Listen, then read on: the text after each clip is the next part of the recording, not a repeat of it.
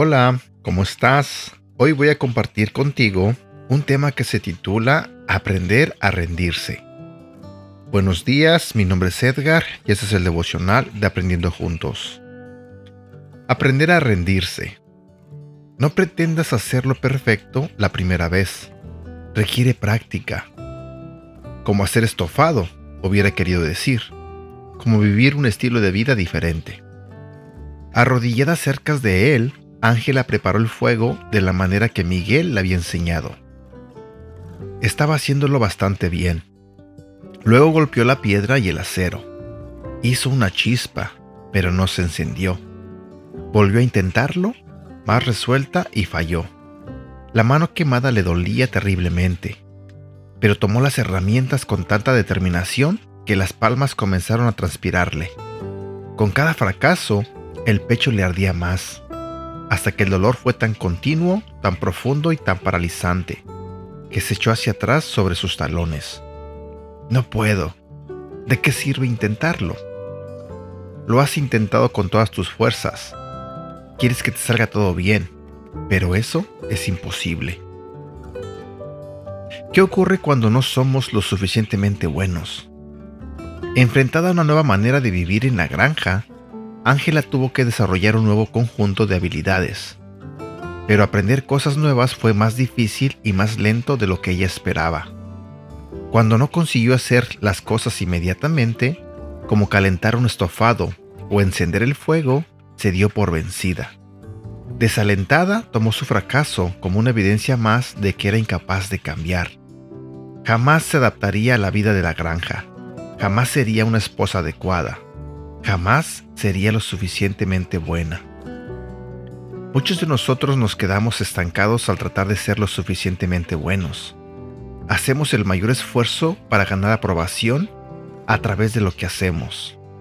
Pensamos que si podemos vivir perfectamente, agradaremos a todos, nadie se molestará con nosotros y finalmente nos sentiremos bien con nosotros mismos. Incluso Dios estará más satisfecho con nosotros si dejamos de cometer errores. Pero no importa lo mucho que nos esforcemos, no podemos hacer todo bien. Y entonces, cara a cara con nuestro fracaso, nos preguntamos por qué nos hemos molestado en intentarlo. Resignados nos sentimos inútiles y pensamos que sencillamente deberíamos renunciar a todo. La buena noticia del Evangelio es que Dios ya sabe que no podemos hacerlo correctamente Nuestros errores y fracasos nunca los sorprenden. Nos libera de la carga de tratar de ser perfectos, porque Él es perfecto. Pablo escribió esto en el libro de los Efesios. Pero Dios es tan rico en misericordia y nos amó tanto que, a pesar de que estábamos muertos por causa de nuestros pecados, nos dio vida cuando levantó a Cristo de los muertos. Es solo por la gracia de Dios que ustedes han sido salvados pues nos levantó de los muertos junto con Cristo y nos sentó con Él en los lugares celestiales, porque estamos unidos a Cristo Jesús. De modo que, en los tiempos futuros, Dios puede ponernos como ejemplos de la increíble riqueza de la gracia y la bondad que nos tuvo, como se ve en todo lo que ha hecho por nosotros, que estamos unidos a Cristo Jesús. Dios los salvó por su gracia cuando creyeron. Ustedes no tienen ningún mérito en eso es un regalo de Dios. La salvación no es un premio por las cosas buenas que hayamos hecho, así que ninguno de nosotros puede jactarse de ser salvo. Efesios capítulo 2 versículo del 4 al 9. Esta hermosa visión del Evangelio no nos llama a resignarnos, sino a rendirnos. Cuando nos resignamos aceptamos algo desagradable, pensando que estamos atrapados donde estamos y que la vida jamás mejorará perdemos la esperanza. Por otro lado, rendirnos significa soltarnos y dejar a un lado nuestro orgullo y nuestros esfuerzos por ser lo suficientemente buenos, para poder aferrarnos a Dios. Cuando nos rendimos, dejamos de confiar en nuestra propia justicia, y en cambio, confiamos en la justicia de Dios. En lugar de resignarnos a algo doloroso o negativo, nos rendimos a Dios, que es lo mejor que podemos hacer porque Él nos guiará a lo que es mejor para nosotros. Para rendirnos al Evangelio, necesitamos reconocer que somos incapaces de ser plenamente justos por nosotros mismos y de ganar nuestra salvación. Aceptar esa verdad no es la puerta a la desesperación, por el contrario, es la puerta a la esperanza. Es aceptar que necesitamos a Dios y creer que Él ya ha provisto para esa necesidad. Dios nos amó a pesar de que estábamos muertos por causa de nuestros pecados. Nos abrió un camino a pesar de que éramos defectuosos, imperfectos y estábamos llenos de fealdad y pecado. Dios lo vio todo y sin embargo nos llama a su lado. En Mateo 11 Jesús nos ofrece una hermosa invitación. Vengan a mí todos los que están cansados y llevan cargas pesadas, y yo les daré descanso.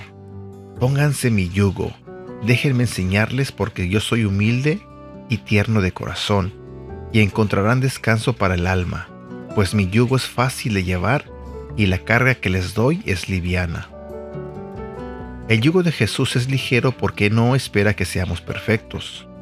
No nos ordena seguir su ley sin un solo paso en falso, o que hagamos felices a todos, o ganemos todos los elogios. En lugar de eso, nos llama a seguirlo, a confiar en Él y a depender de su gracia para nuestra salvación.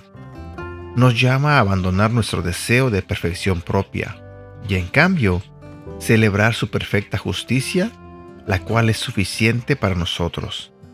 Si te sientes cansado y agobiado y estás luchando por renunciar a tus propios esfuerzos, entonces ríndete a Dios, pidiéndole que te ayude a recordar tu necesidad de Él.